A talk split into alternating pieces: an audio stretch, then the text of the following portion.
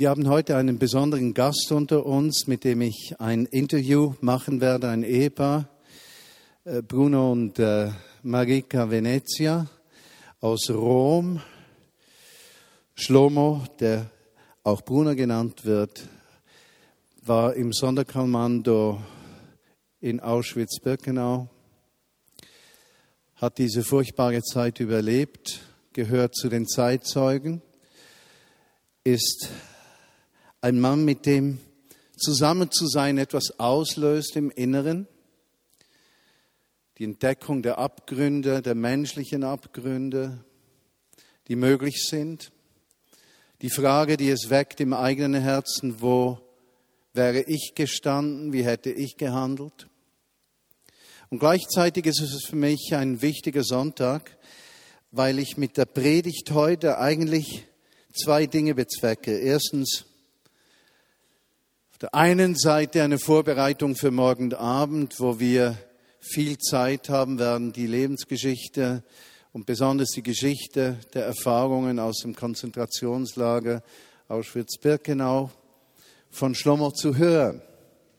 Und ich denke, für uns als Menschen aus der Gemeinschaft der Vignette Bern ist es wichtig, dass wir vorbereitet sind, dass wir auch geistlich wissen, was das soll. Auf der anderen Seite hat der Gottesdienst heute auch eine zweite Bedeutung. Und zwar die Bedeutung, dass wir als Vignette Bern, dass es meine persönliche tiefste Überzeugung ist, dass es zur christlichen Verantwortung gehört, Unrecht, Ungerechtigkeit immer öffentlich anzusprechen, dass wir unsere Stimmen den Schwachen dieser Welt ausleihen, dass wir Unrecht nicht unter den Tisch wischen, unter den Teppich wischen, sondern Menschen an das Unrecht, das in dieser Welt geschieht, erinnern, dass wir als Gemeinschaft von Christen wirklich ein Werkzeug in Gottes Hand sind, das er brauchen kann, um das Unrecht in dieser Welt anzusprechen. Nicht nur mit Worten, sondern auch mit unserer Herzenshaltung. Ich sehe für eine Vineyard Bern drei wichtige Aufgaben. Die erste wichtige Aufgabe, die wir haben, ist es, Menschen in die Gemeinschaft mit Jesus Christus einzuladen.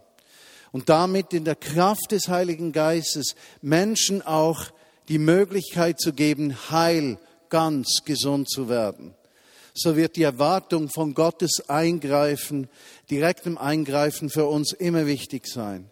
Die zweite Aufgabe ist es, dass wir eine Kontrastgesellschaft sind als christliche Gemeinschaft in der Art und Weise, wie wir miteinander leben und umgehen, dass unser Christsein nicht an Worte gebunden ist, sondern an Taten sichtbar, dass wir einander tragen, unterstützen, fördern und das Beste füreinander suchen.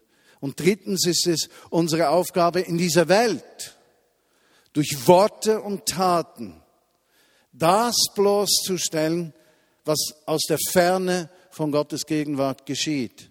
Hass, Habgier, Ausbeutung, Nationalismus, Rassismus, alle Dinge, die das Leben zerstören.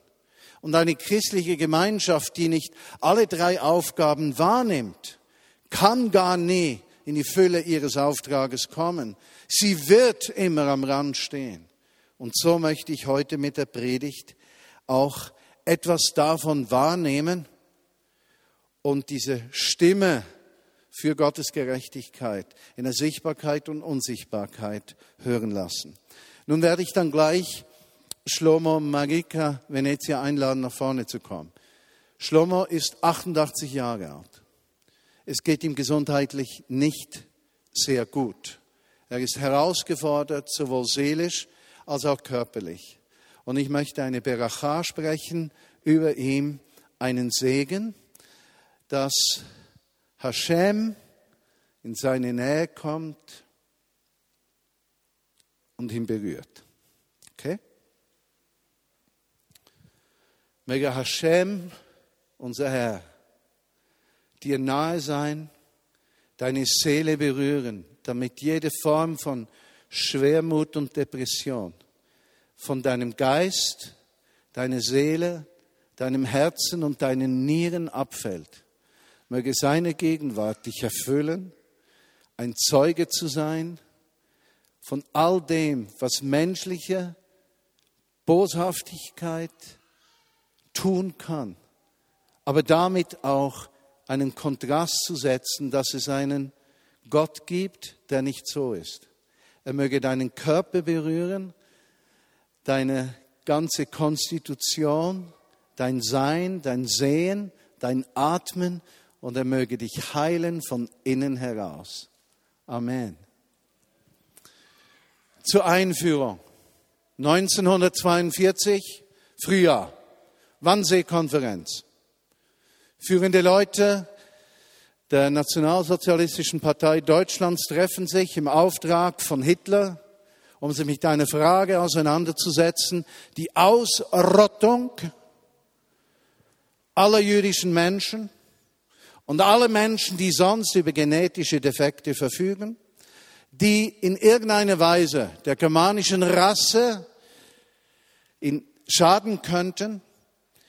Es geht um eine vollständige Ausrottung nicht nur der Juden, sondern auch von Zigeunern und Roma, von jedem Menschen, der über einen genetischen Defekt verfügt, der nicht lebenswert ist. Ziel der Wannsee-Konferenz war, dass sämtliche Juden nicht verschoben werden auf einen anderen Kontinent, sondern samt und sonders ausgerottet werden.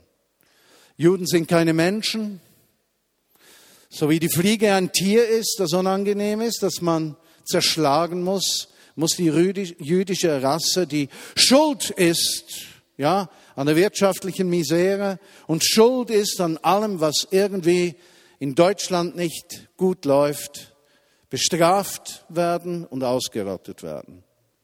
Und sollte es diesen frechen Juden noch einmal einfallen, einen Weltkrieg anzuzetteln, sollen sie ausgerottet werden. Diese Rede war nicht neu. Hitler hat 1920 bereits davon gesprochen, dass sämtliche Juden ausgerottet werden sollen. Diese Tatsache war allen Menschen bekannt, die sich auch nur minimal mit dem Nationalsozialismus auseinandergesetzt haben. Deutschland hat geschwiegen, die Kirche hat geschwiegen. Die Länder Europas haben sich an der Evian-Konferenz, wo es um die Frage geht, welche Länder Juden aufnehmen würden, nicht an einer Lösung beteiligt. Die Schweiz, die USA, Großbritannien, Frankreich, sämtliche Länder Europas sind mitschuldig am Genozid, an der Shoah, am Holocaust. Keiner kann sich entziehen. Und kein Volk wird jemals sagen können, sie könnten ihre Hände waschen in Unschuld. Weshalb sage ich das? Ich werde heute in der Predigt auf solche Themen zurückkommen. Es ist mir wichtig, dass wir nie vergessen, was Menschen tun können. Und es ist mir wichtig, dass die Geschichte der Shoah nicht nur in Büchern steht, sondern von Mund zu Mund überliefert wird, damit die Menschheit nie vergisst, wozu Gottlosigkeit, Nationalismus, Überheblichkeit eines Volkes fähig sind.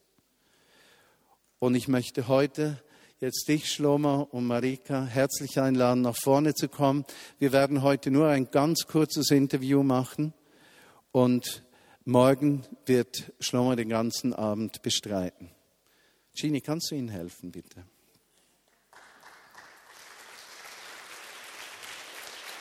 Siediti qui. Siediti qua. Ebbene.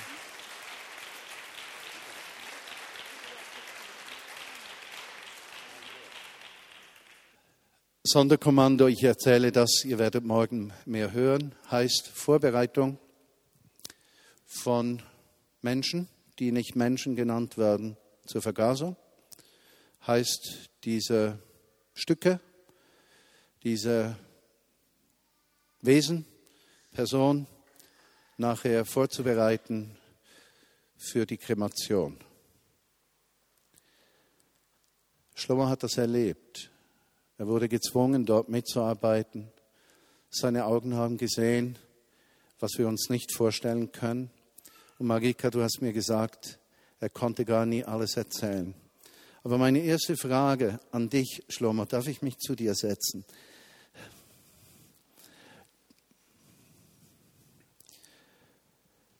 Du hast 40 Jahre nicht darüber gesprochen oder lange Zeit. Weshalb sprichst du 47 Jahre. Weshalb sprichst du heute darüber? Ich habe äh, leider kann ich nicht äh, gut sprechen Deutsch. Das habe ich gelernt nur in Kriegszeiten mit den deutschen Soldaten und äh, im Lager auch im KZ.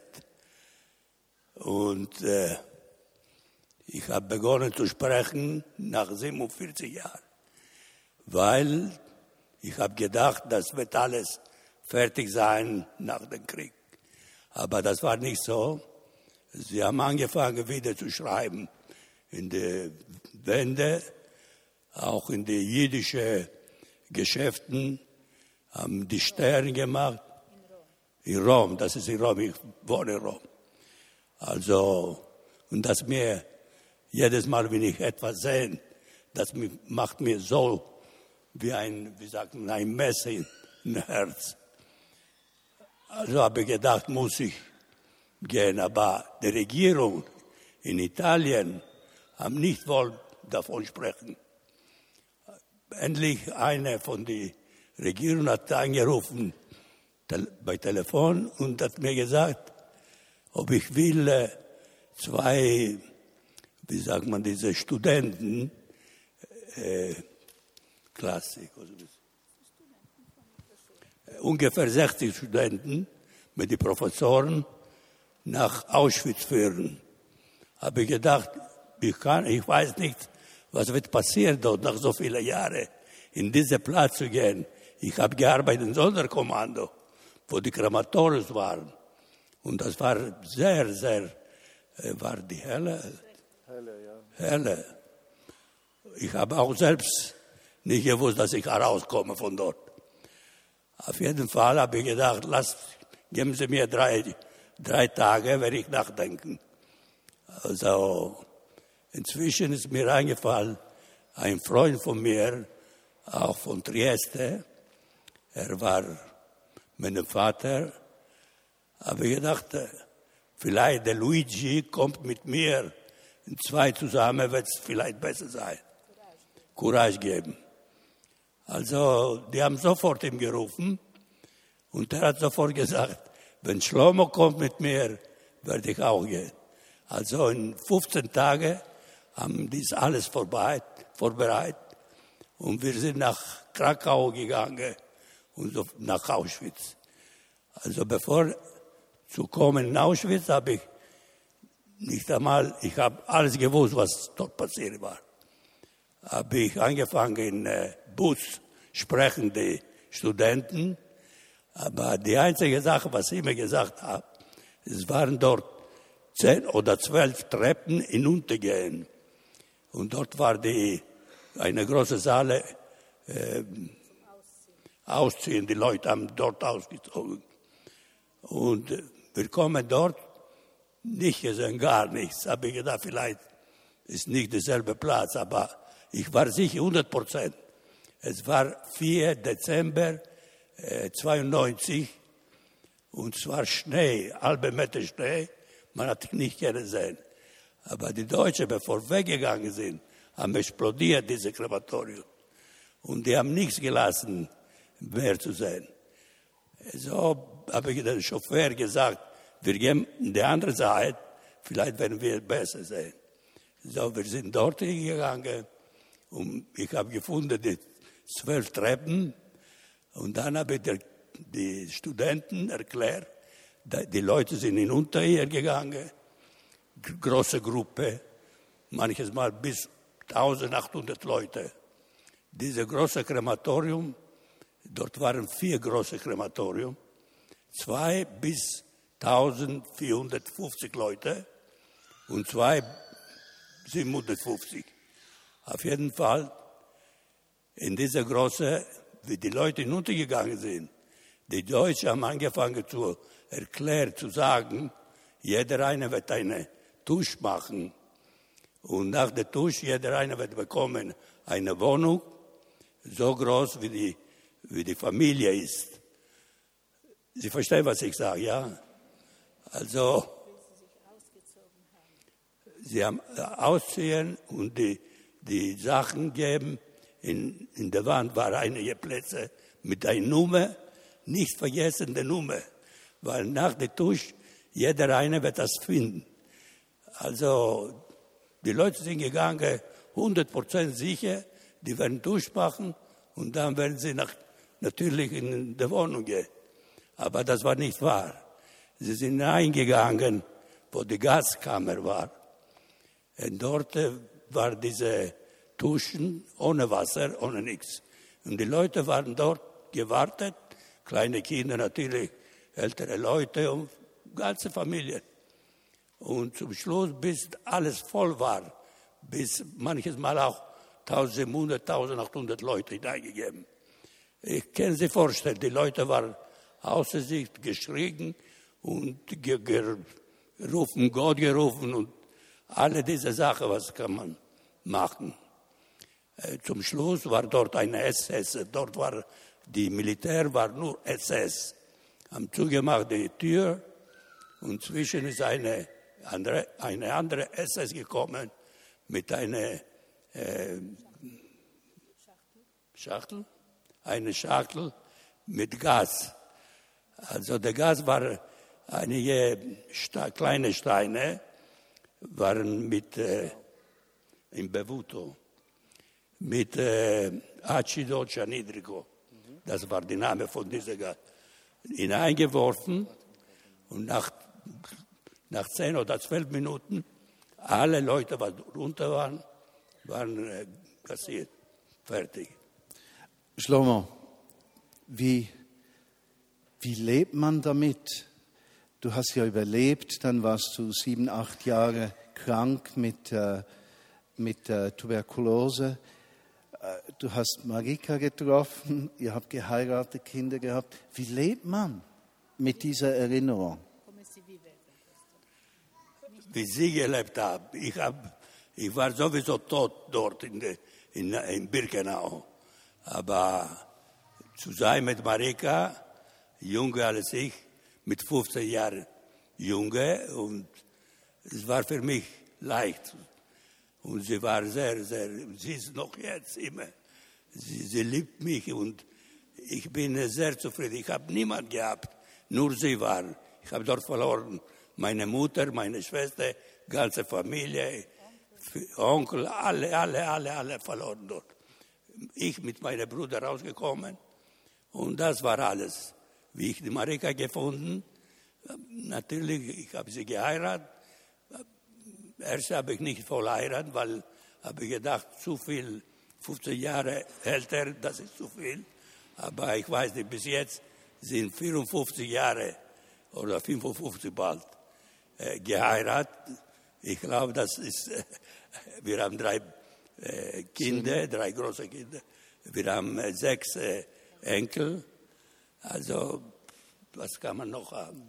Das hat mir ein bisschen Courage gegeben zu leben. Das ist die, äh, nichts Leid für Sie, für mich auch, auch für Sie. Marika, darf ich dir eine Frage stellen? Ja, Wie lebt man mit einem Mann, der dieses Trauma hat, der wie gehst du als Frau damit um? Person ist, ist kein normaler keine Mensch. Keine normale Person. Aber vielleicht war ich so sehr jung und ich war sehr optimist. Und ich dachte, ich werde ihm immer helfen und äh, es wird gut sein. Und, äh, und so ist es gegangen. Aber es ist sehr schwer. Die erste Zeit hat er immer geträumt von den Deutschen. Er hat immer müssen laufen und laufen und in der Früh ist er aufgewacht, was ist, was ist? Du hast geträumt mit den Deutschen? Ja, ja, ja, das war so. Und er war nie lustig, sagen wir, wie normal. Die Kinder hat er sehr lieb gehabt und gespielt mit den Kindern, aber etwas drin war gebrochen. Und äh, so ist es. Man kann nichts machen. Helfen, was man kann. und vielleicht äh, Gott hilft ein bisschen doch. Ganz, ganz herzlichen Dank. Äh, Gini, kannst du sie wieder runter begleiten? Ich denke, wir sollten aufstehen.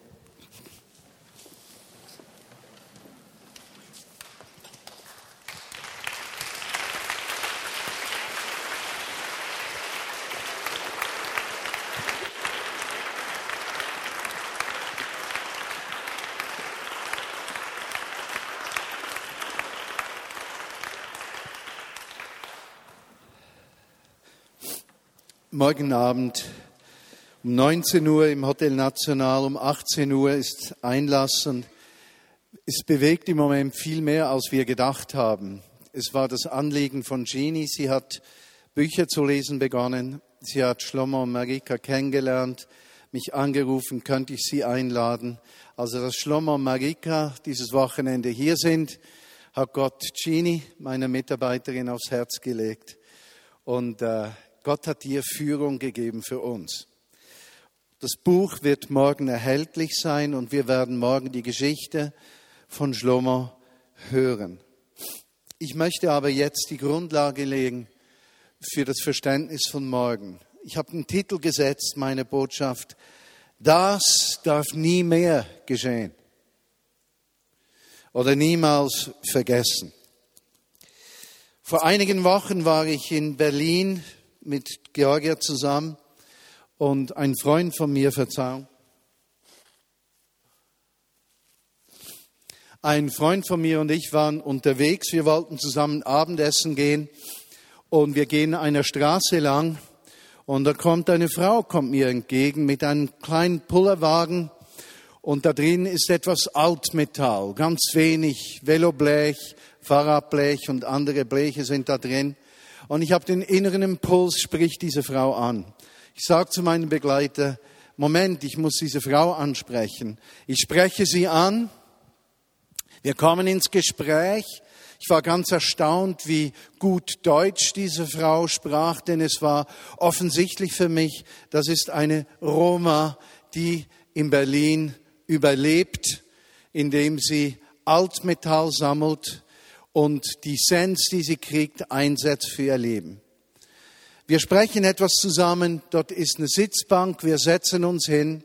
Und sie erzählt mir die Geschichte, wie sie mit drei Jahren, vier Jahren erlebt hat, wie ihr Vater die Familie verlassen hatte, ein Jahr später die Mutter gestorben ist, wie sie dann in eine Familie kam in Serbien und wie diese Familie sie ausbeutete und sie arbeiten musste und nicht zur Schule gehen konnte und sie deshalb Analphabetin sei. Ja, sie könne ihren Namen schreiben, aber sonst nichts. Sie hätte dann irgendwann geheiratet, hätte fünf Kinder, sei jetzt in Berlin, ihr Mann sei Alkoholiker, sie hätte keine Perspektive und sie würde sich eines wünschen, dass es ihren Kindern besser geht. Ich sprach mit ihr, ich sagte, und wie erlebst du Berlin? Sie sagt, letzte Woche war ich auch mit meinem Wagen unterwegs, es war sehr heiß. Sie hatte eine PET-Flasche bei sich. Diese sei leer gewesen, sie sei an zwei Balkonen vorbeigekommen, da seien Frauen auf dem Balkon gestanden und sie hätte gefragt, würden Sie bitte mir die Flasche mit Wasser füllen? Und die Antwort sei gewesen, du bist Dreck, geh weg, du bist Dreck. Und sie fragte mich, wie können Menschen Menschen als Dreck bezeichnen und ihnen sogar das Wasser verweigern? Und dann sagte sie zu mir, ich mag ja arm sein, aber wenn jemand zu mir kommt, der hungert oder dürstet, werde ich das wenige, was ich habe, teilen und werde das Wasser geben. Diese Geschichte begleitet mich bis zum heutigen Tag. Ich fragte sie dann, ob ich für sie beten dürfe. Sie bejahte, ich betete für sie. Ich fragte sie, ob ich ihr etwas Geld geben dürfe. Sie sagte ja und mein Begleiter gab ihr 20 Euro. Sie weinte. Wir gingen auseinander und ich sagte zu meinem Begleiter nach einigen Schritten, ich sagte, du, ich weiß nicht, war das ein Engel? Oder sind wir Jesus Christus begegnet? worauf er mich anschaut und mir sagt, was mag sie denken, ob sie zwei Engeln begegnet ist. Und plötzlich nehme ich wahr in dieser Situation mit dieser Frau, die ausgegrenzt, verhasst, benachteiligt, als Dreck, als Schmutz bezeichnet wird, die Schönheit von Gottes Schöpfung in einem Menschen, wie er sich direkt mir gegenüberstellt und die Schönheit seiner Liebe in der Zerbrochenheit eines Menschen mir entgegenkommt. Und diese Geschichte hat sich so tief in meinem Herzen eingebrannt, weil ich denke, wie viele von uns verachten andere Menschen wegen ihrer Herkunft, Mangel an Bildung oder ihrem Leben. Ich bin erinnert an eine Aussage von Dietrich Bonhoeffer. Er war ein Theologe, ein Pfarrer des Widerstands, der sein Leben für seine Überzeugungen eine gute Woche vor der Befreiung im April 1945 verloren hat und gehängt wurde für seine Überzeugung. Und Dietrich Bonhoeffer hat gesagt, nur wer für die Juden, Verzeihung, nur wer für die Juden schreit, darf am Sonntag gregorianisch singen. Nur wer sich für die Entrechteten einsetzt, nur wer seine Stimme den Menschen, den Verfolgten gibt, den Verachteten ausleiht, hat ein Recht am Sonntag in der Kirche zu singen. Jesus komme mit deiner Gegenwart oder sonst etwas. Ich möchte heute einen Text nehmen aus dem Matthäusevangelium Kapitel 5, Vers 13. Text aus der Bergpredigt von Jesus. Die Bergpredigt eigentlich eine Auslegung der zehn Gebote. Und da sagt Jesus, ihr seid für die Welt wie das Salz. Wenn das Salz aber fade geworden ist, wodurch soll es seine Würzkraft wiedergewinnen? Es ist nutzlos geworden. Man schüttet es weg und die Menschen treten darauf herum. Ihr seid für die Welt wie das Salz. Wenn es unnütz ist, treten die Menschen darauf herum. Salz hat verschiedenste Funktionen. Lass mich mal vier Funktionen von Salz nennen. Salz reinigt, ja? Salz konserviert. Im biblischen Sinne heiligt Salz, aber wir alle wissen, Salz würzt auch. Salzlose Speise ist häufig ungenießbar, nicht wahr? Das Salz reinigt. Davon können sicherlich viele Hausfrauen unter uns erzählen. Im Alten Testament zum Beispiel wurden Neugeborene mit Salz eingerieben, ja? Und das hatte bestimmt auch ein Grund der Reinigung, der Sauberkeit. Salz konserviert. Das wissen wir auch heute. Wer kennt nicht Salzgurken? Oder gesalzene Fische? Oder gepökeltes Fleisch? Weshalb wird das gemacht? Es wird haltbar gemacht. Salz ist in diesem Zusammenhang ein Bild für Beständigkeit, für Unvergänglichkeit. Also wir sollen ein Bild sein für Beständigkeit, Unvergänglichkeit. Wir sollen ein Bild sein von Reinigungskraft. Im Alten Testament steht, dass Salz heiligt. Der Bund zwischen Gott und dem Menschen wird auch Salzbund genannt. Auch das ein Bild für Ganzheit. Der Bund Gottes war für den ganzen Menschen, für sein ganzes Sein, nicht nur ein Teil davon, für seine ganze Zukunft, ein Bild für Ganzheit, Beständigkeit, Zusammengehörigkeit, Gemeinschaft. Salz ein Bild auch dafür. Als viertes macht das Salz Speisen schmackhaft.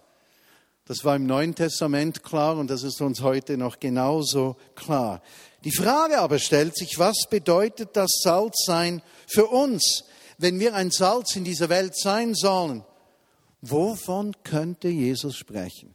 Was könnte das bedeuten, Salz zu sein? Nun, wenn das Salz reinigt, ja, und wir deshalb zur, wie soll ich sagen, Reinigung in der Gesellschaft beitragen wollen, dann beinhaltet das auf jeden Fall, dass wir uns zu Geschehnissen, zu Herzenshaltungen in der Gesellschaft äußern. Und das wird jedem einleuchten. Wenn du ein einziges Salzkristall nimmst, dann wird das wertlos sein. Ein einziges Salzkristall wird nie irgendetwas würzen, wird nie reinigen, wird nie konservieren, nicht wahr? Es braucht viele Salzkristalle. Und in diesem Sinn, wenn Jesus davon spricht, könnte es sein, dass er diese vielen Körner meint, genauso wie ein einzelner Christ im gewissen Sinne, ja, nutzlos ist, wenn er nicht in der Gemeinschaft seinen Glauben lebt und sein Potenzial erst gelebt werden kann, wenn es in der Gemeinschaft geschieht, wo nicht einer alleine alles tun muss, sondern das Salz der Gemeinschaft die Menschen berührt. Könnte es sein, dass es eben darum geht, dass nicht ein einziger seine Stimme erhebt, sondern die Gemeinschaft von Christen die Stimme erhebt gegenüber jeder, jedem Ungerecht, das uns begegnet. Christen dürfen nicht schweigen, wenn Menschen aus welchem Grund auch immer verteufelt werden, wenn sie als ganze Gruppe, zum Beispiel Roma, das verhassteste Volk Europas heute, Menschen, die verachtet werden, gleich ob in Italien, ob in der Schweiz oder sonst wo. Die Schweizer, die sich Gedanken machen, dass Schengen nicht gut ist wegen den Rumänen, die kommen, aber vor allem, weil diese Roma-Zigeuner kommen könnten. Und das Wort Zigeuner heißt herumziehende Gauner. Herumziehende Gauner. Ein Volk wird verteufelt und unsere Gesellschaft schweigt und die Kirche schweigt und keine Stimme erhebt sich für die heute 60 Millionen Roma, die weltweit leben. Wenn Rumänen zum Sündenbock einer ganzen Nation gemacht werden? Wie können wir schweigen, wenn Menschengruppen ausgebeutet werden wie Afrika? Nein, und wir dürfen nicht an der Geschichte achtlos vorbeisehen. Die Shoah übersetzt die große Katastrophe. Es hat niemals in der Menschheitsgeschichte eine solch systematisch geplante Ausrottung eines Volkes gegeben wie in der Shoah. Wie könnten wir daran vorbeisehen? Wie könnten wir nicht davon sprechen? Shoah, Katastrophe, Holocaust, wie das Wort im Westen häufig gebraucht wird, kommt von Verbrennen. Ein Volk wurde verbrannt vor den Augen der Welt. Es ist eine historische Tatsache, die die tiefsten Beweggründe und enttatetes Verhalten von Menschen aufdecken, von sogenannt zivilisierten Nationen. Und wenn wir heute hier sitzen und uns über diese Katastrophe Gedanken machen, kommt doch auch die Frage, wie hätten wir uns in dieser Situation verhalten?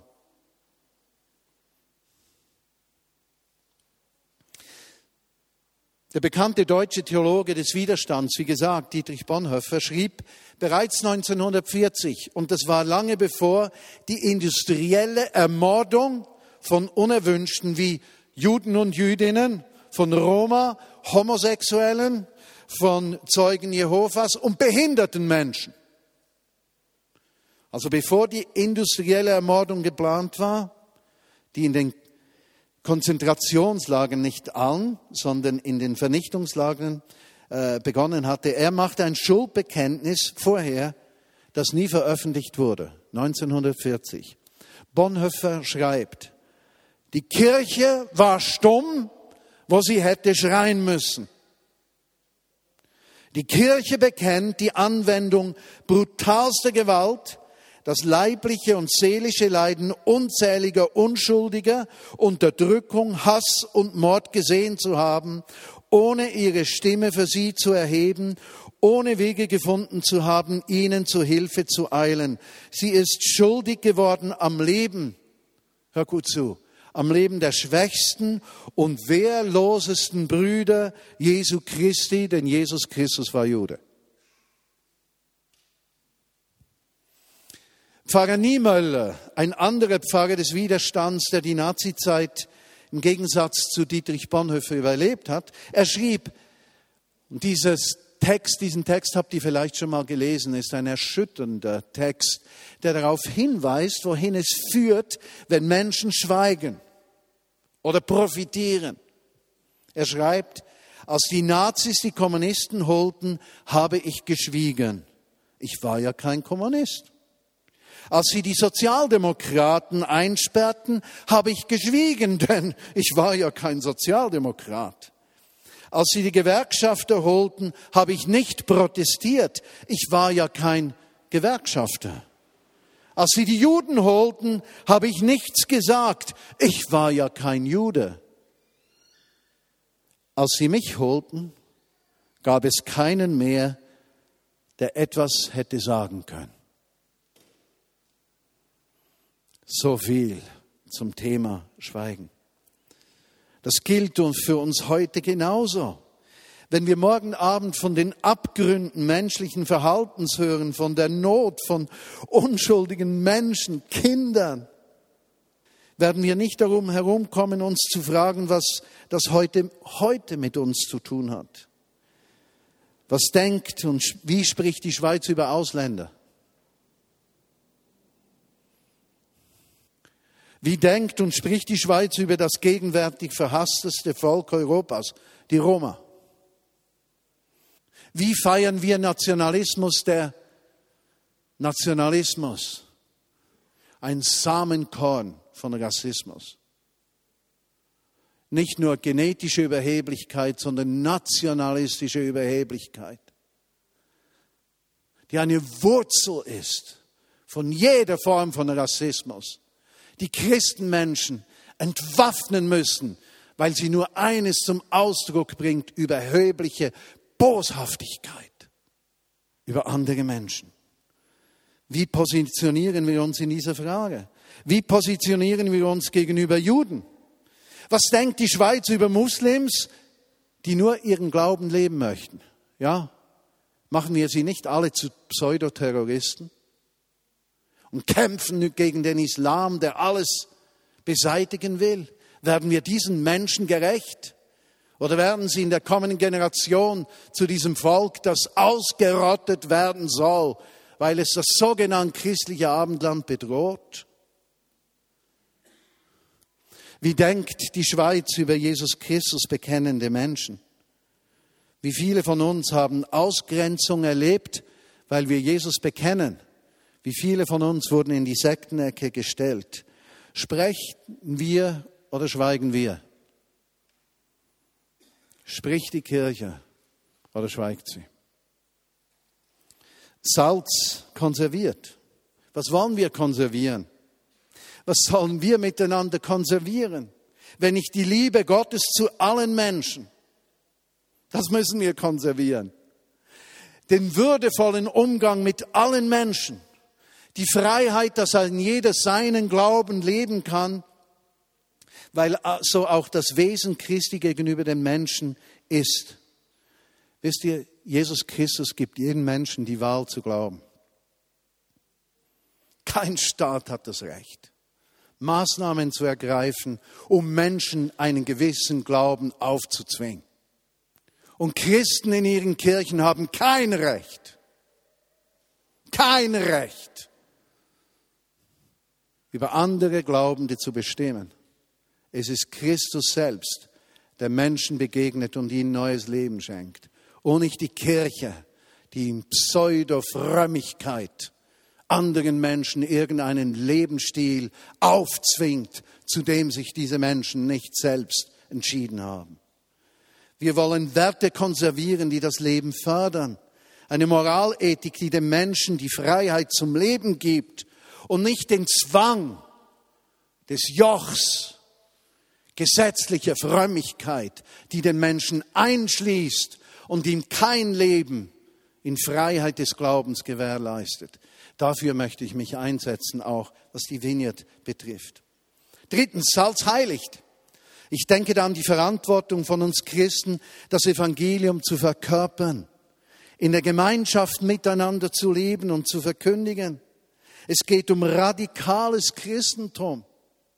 Radikales Christentum bedeutet für mich, dass wir zueinander stehen, füreinander beten, die Lasten voneinander tragen, teilen und stärken und dass keine negativen, abschätzigen Worte über unsere Lippen übereinander kommen, ist nicht ein Christsein der Leistung, sondern der Herzenshaltung. Beginnt nicht mit Druck und Zwang, sondern einer inneren Veränderung, weil Christus in uns lebt. So lebe nicht mehr ich, sondern der Messias lebt in mir und damit dieses kommende Reich Gottes der Gerechtigkeit. Dietrich Bonhoeffer wiederum schrieb in jenen Tagen zwei heute sehr bekannte Bücher. Das eine heißt Nachfolge und das zweite Gemeinsames Leben.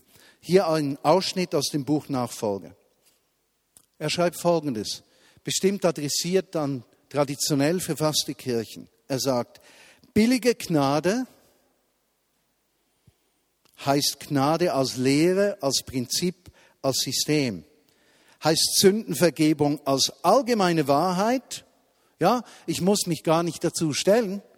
Ja, allen sind sowieso alle Sünden vergeben, also es hat überhaupt keinen äh, Punkt, sich dazu zu stellen, in Nachfolge zu treten. Das ist einfach so. Das nennt er billige Gnade. Und er sagt, billige Gnade heißt Liebe als christliche Gottesidee. Ja, Gott ist lieb, hat aber keine Konsequenz auf mein Leben. Das nennt er billig billiges Christsein. Und er schreibt hier Bonhoeffer, in dieser Kirche findet die Welt billige Bedeckung ihrer Sünden, die sie nicht bereut und von denen frei zu werden sie erst recht gar nicht will. Das ist billige Gnade.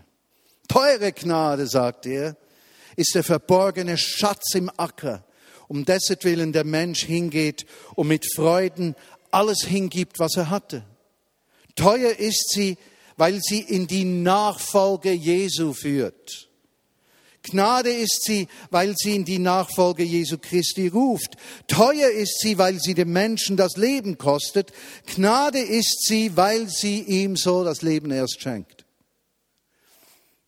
Oder die These von Dietrich Bonhoeffer ist, erst wenn Christus, der Messias, der Herr meines Lebens ist, meines ganzen Lebens, dann habe ich erst das Leben geschmeckt. Er sagt, nachfolgen heißt, bestimmte Schritte zu tun. Bereits der erste Schritt, der auf den Ruf hin erfolgt, trennt den Nachfolgenden von seiner bisherigen Existenz. Ja, das bisherige hinter mir zu lassen, um das zukünftige zu suchen, heißt ihm nachzufolgen. Veränderung. Es gibt noch zwei Stichworte, die ich von radikalem Christentum weitergeben möchte, die Dietrich Bonhoeffer genannt hat. Er spricht zum Beispiel über die Wichtigkeit der Diesseitigkeit des Glaubens und nicht nur der Jenseitigkeit. Er sagt, nur noch ein Glaube, der sich nicht ins Jenseits flüchtet, auch nicht in liebgewordene Illusionen, ist glaubwürdig. Der Glaube muss radikal diesseitig sein. Das bedeutet, dass Christinnen und Christen nicht in einer abgesonderten Sonderwelt leben dürfen, sondern Teil dieser Welt sein müssen. Er sagt, du kannst den Glauben nur in dieser Welt leben, nicht für dich alleine. Nicht in deinem schützten Raum, geschützten Raum einer frommen Gemeinschaft, sondern in dieser Welt, in dieser Welt. Das Salz ist in dieser Welt in dieser Welt drin. Er schreibt zum Thema Kirche für andere, ein für uns in der Vineyard so beliebtes Thema. Er sagt, nur so kann die Kirche Kirche für andere sein. Nur dann, wenn sie selbst in dieser Welt lebt, kann sie die Menschen überhaupt verstehen und eine Sprache entwickeln, die verstanden wird. Säkulare Menschen, so sagt Bonhoeffer, wenden sich sonst verärgert, gelangweilt oder desinteressiert ab und gehen ihre eigenen Wege. Habt ihr das gehört? Das war prophetisch. von ihm. Der hat unsere Gesellschaft heute gelesen.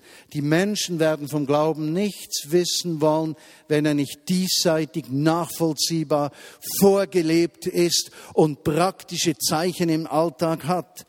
Wenn sie das nicht finden, sind sie verärgert, gelangweilt oder desinteressiert. Zum letzten Gedanken. Salz würzt. Die Offenheit von Christen in dieser Welt im Vorbild Jesu Christi, dem Messias, in allen Dingen zu folgen, diese Offenheit würzt das Leben in dieser Welt. Schaut mal, wenn wir unser Christenleben offen leben, sagen wir mal Muslims gegenüber, wir wissen, was Jesus für uns getan hat. Wir wissen, dass es der größte Schatz ist. Wir können keinen Muslim bekehren. Aber wissen wir, wisst ihr, was wir tun können? wir können Jesus Christus in unserem Leben so viel Raum geben, dass Muslims darauf zu achten beginnen. Denn es sind suchende Menschen, nicht verachtungswürdige Wesen, die bei uns leben. Bevor du irgendein Wort sagst über einen Muslim, lade ihn zu dir nach Hause ein und iss mit ihm. Wir sind berufen, den Frieden zu suchen und die Liebe Gottes zugänglich zu machen durch die Offenheit des Herzens. Und wir sind nicht dazu bestimmt, uns in christlicher Dogmatik über andere Menschen zu überheben. Ich möchte zum Abschluss Salz würzt eigentlich nur einen Bibeltext lesen aus Jesaja 58, die Verse 7 bis 11 bitte euch zuzuhören bei diesem Bibeltext, den ich nicht kommentieren werde. Jesaja 58, 7 bis 11. Gebt den Hungrigen zu essen. Nehmt Obdachlose bei euch auf. Und wenn ihr einem begegnet, der in Lumpen umherläuft, gebt ihm Kleider. Helft, wo ihr könnt und verschließt eure Augen nicht vor den Nöten eurer Mitmenschen. Dann wird mein Licht eure Dunkelheit vertreiben, wie die Morgensonne, und in kurzer Zeit sind eure Wunden geheilt. Eure barmherzigen Taten gehen vor euch her. Meine Macht und Herrlichkeit beschließt euren Zug. Wenn ihr dann zu mir ruft, werde ich euch antworten. Wenn ihr um Hilfe schreit, werde ich sagen, ja, hier bin ich beseitigt jede Art von Unterdrückung, hört auf, verächtlich mit dem Finger auf andere zu zeigen, macht Schluss mit aller Verleumdung, nehmt euch den Hungernden an und gebt ihnen zu essen, versorgt die Notleidenden mit allem Nötigen, dann wird mein Licht eure Finsternis durchbrechen. Die Nacht um euch her wird zum hellen Tag und immer werde ich euch führen. Jesaja 58, Verse 7 bis 11. Lass uns beten. Jesus, unser Messias, dein Wort ist unseres Fußes Leuchte, ein helles Licht auf unserem Weg. Du kennst unsere Herzen und unser Verlangen begegne uns und erbarme dich über uns.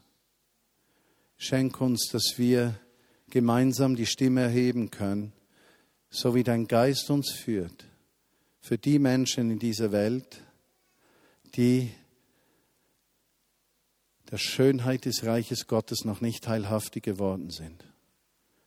Erlaube uns, unsere Stimmen zu erheben und eine Kontrastgesellschaft zu sein gegenüber allen Kräften dieser Welt, die verachten, ausbeuten, töten, morden, nur um eines Macht und Geldgier zu befriedigen.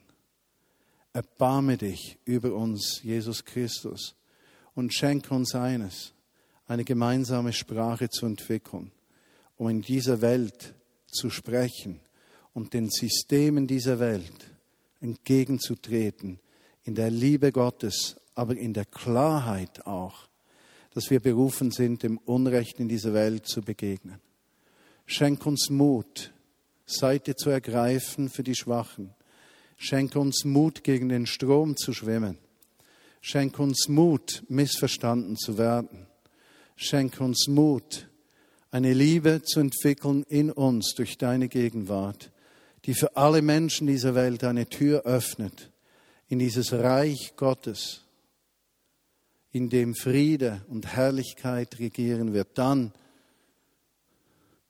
wenn der Messias zurückkommt.